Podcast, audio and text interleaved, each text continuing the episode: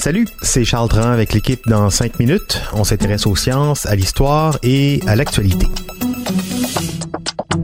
Aujourd'hui, on parle de mort, de mort numérique. On dirait bien qu'il y a une vie après la mort puisque certains d'entre vous ont certainement déjà dû constater que l'identité numérique de proches décédés continuait d'exister bien longtemps après leur décès. Que deviennent nos traces numériques après notre mort? Comment les différentes entreprises numériques gèrent-elles nos identités numériques après la mort?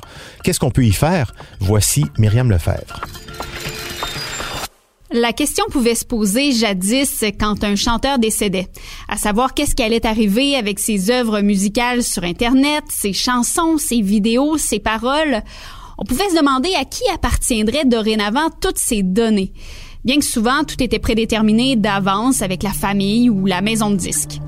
Maintenant, la question des données numériques n'a plus juste attrait aux artistes, mais à tout le monde en fait. Chaque internaute au cours de sa vie laisse des traces numériques. Courriels, comptes sur les réseaux sociaux avec photos, conversations, commentaires. Mais toutes ces informations-là peuvent rester sur Internet pour l'éternité virtuelle. C'est-à-dire que les conditions d'utilisation des sites de messagerie, réseaux sociaux ou autres sites sur lesquels les internautes ont des comptes prévoient pour la plupart que les comptes vont rester actifs jusqu'à ce que quelqu'un avise clairement du décès de la personne. Si l'on jette un œil aux informations contractuelles de certaines plateformes populaires, par exemple Facebook, Instagram, Google ou YouTube, on se rend compte que les politiques liées au décès d'un utilisateur sont très disparates d'une entreprise à l'autre, ce qui témoigne d'un certain flou sur les pratiques à préconiser. Ça a d'ailleurs été le sujet d'une importante recherche d'options consommateurs en 2017 pour laquelle les résultats étaient assez éloquents en ce sens. D'abord, ce que le rapport soulevait, c'est que plusieurs entreprises n'abordent tout simplement pas la question. On ignore la question de la durée de vie des données, ce qui laisse croire que, par défaut, les comptes restent actifs et on assiste à ce que l'on surnomme chez Options Consommateurs une immortalité numérique. Il y a d'autres entreprises, c'est le cas par exemple de Microsoft ou de Yahoo, qui elles vont donner un délai d'inactivité. On indique que si un utilisateur ne s'est pas connecté pendant une période exemple d'un an ou cinq ans, eh bien, on supprimera définitivement son compte. Et d'autres, comme Google et Facebook, offrent un contrôle à leurs utilisateurs qui leur permet de décider de ce que va devenir leur compte et leurs données après leur mort. Google a mis en place une plateforme qui s'appelle le gestionnaire de comptes inactifs et qui permet de définir un plan pour récupérer les données de votre compte Google si jamais vous cessez de l'utiliser ou en cas de décès. On peut soi-même déterminer un délai d'expiration de notre compte. Au bout de ça, on peut choisir qui sera averti de cette expiration-là en mentionnant les coordonnées de cette personne et aussi sélectionner quelles données seront partagées parmi une longue liste. Et on peut décider en troisième lieu si notre compte inactif doit être supprimé ou non.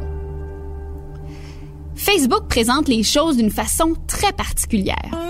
On peut déterminer de supprimer son compte définitivement sous l'avis d'un contact légataire, mais on peut aussi demander à ce que ce contact légataire transforme son profil en compte commémoratif. Un compte commémoratif permet donc d'aller sur le profil d'une personne décédée où on aperçoit la mention en souvenir de à côté de son nom. Ses amis peuvent encore publier des messages sur son mur, mais on voit plus de publications en lien avec la personne apparaître dans des ondes publiques de Facebook. Le contact légataire, lui, pour la personne, peut partager des publications, ajouter des amis ou changer la photo de profil. Il peut également télécharger les données du compte, par exemple photos et vidéos publiées, mais des données plus intimes, par exemple des messages privés, ne peuvent pas être obtenus. Détail important, avec Facebook, le décès doit être rapporté par le contact légataire parce qu'on ne peut pas sélectionner une expiration à son compte après un délai d'inactivité comme avec Google. Les détails sont nombreux, ça, c'en est que quelques-uns.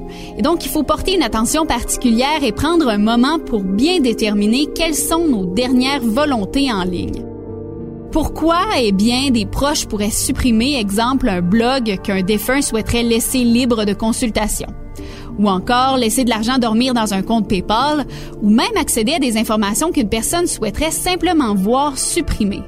Bref, il faut s'en occuper. Pour une bonne gestion, il y a quelques démarches à entreprendre. Se déterminer un liquidateur numérique au même titre qu'on le fait pour son testament, faire un inventaire de notre présence virtuelle, bien lister nos comptes sur les réseaux sociaux, déterminer notre volonté pour chacun de ces comptes et en terminant, centraliser ses mots de passe. Ouais, et d'ailleurs, certaines entreprises essaient même de se lancer dans le domaine des préarrangements numériques. Par exemple, Eternime qui permet de créer un avatar qui continue d'interagir avec notre entourage sur le web après notre décès. Toutes sortes d'options qui euh, prennent forme et qui nous amènent à nous questionner sur la présence virtuelle que l'on souhaite avoir après notre décès. En tous les cas, préserver ces mots de passe, les transmettre d'une manière ou d'une autre à la personne qui s'occupera de nos affaires après notre décès, c'est un effort minimum qui peut euh, vraiment éviter bien des soucis à vos proches. Merci beaucoup Myriam Lefebvre. C'était en cinq minutes.